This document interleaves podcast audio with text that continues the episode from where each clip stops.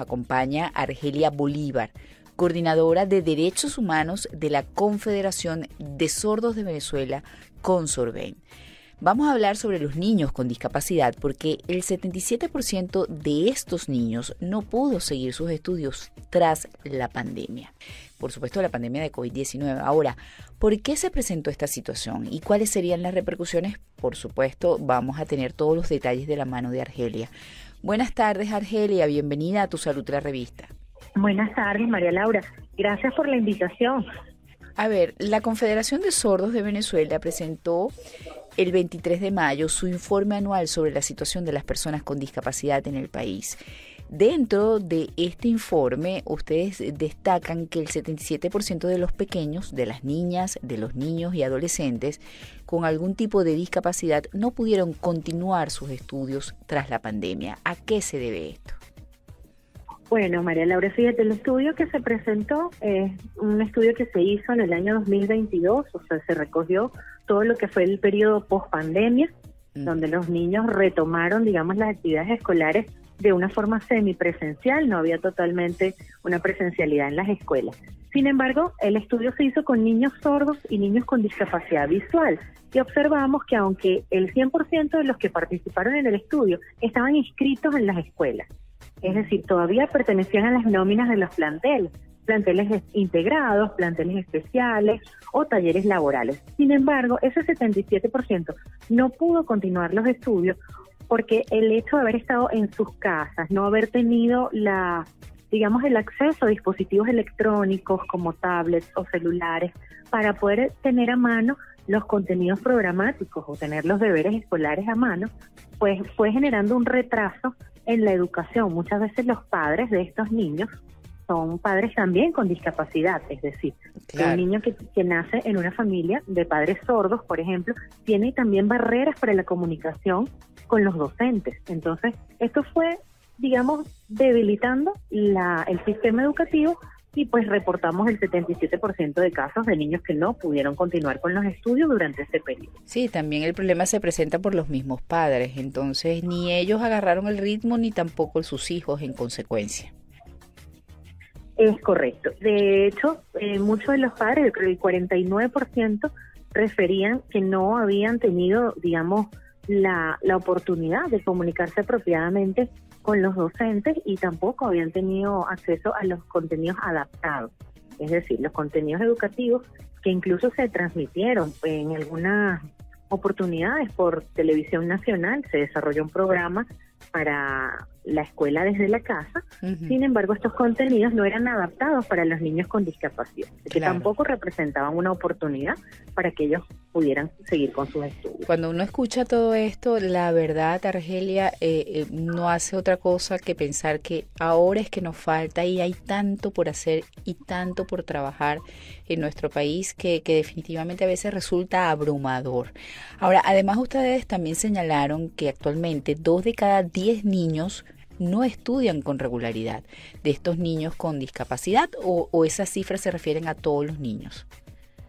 No, nuestro estudio es específicamente en los niños con discapacidad. Y bueno, cuando hacemos mención a que no todavía no pueden continuar con sus estudios, también hay que hacer alusión a otro tipo de problemática, como es, por ejemplo, el transporte.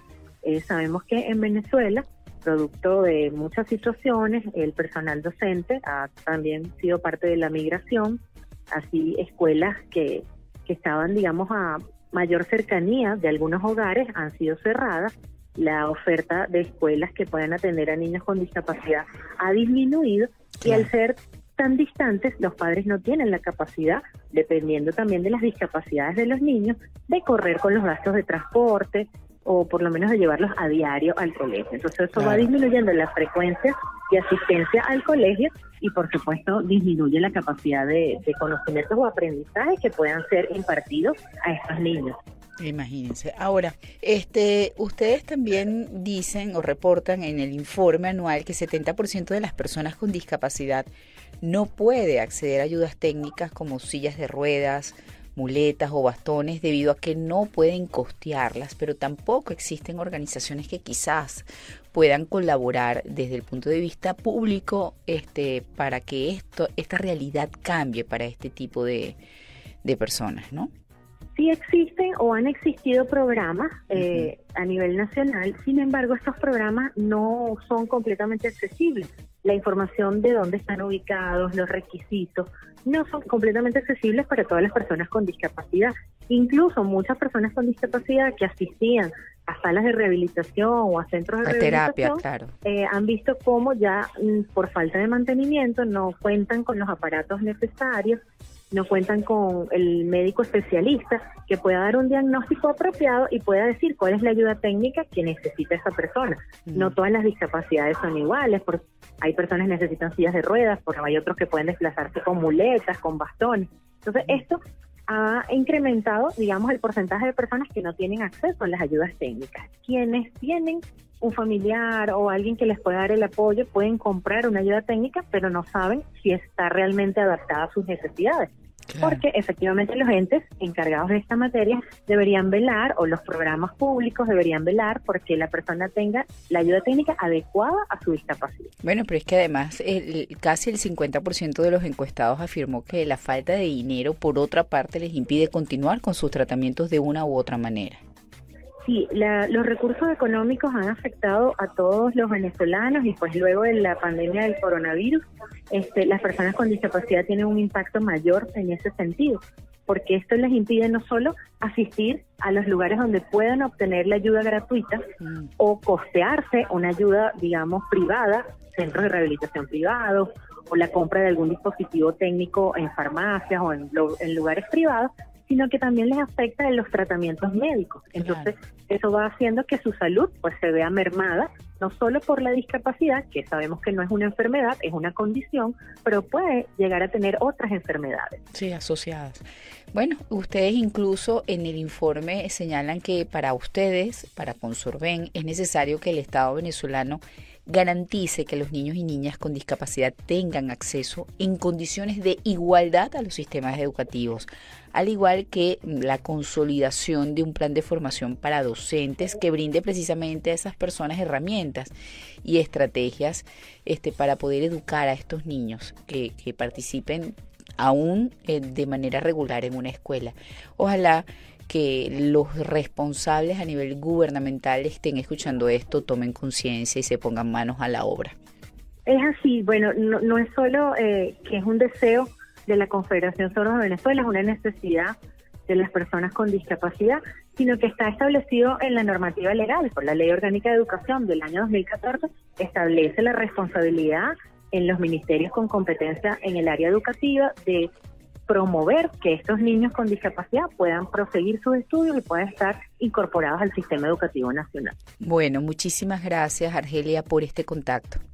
Gracias a ustedes por la oportunidad y bueno, llamamos a toda la sociedad a que esté atenta al cumplimiento de estos derechos.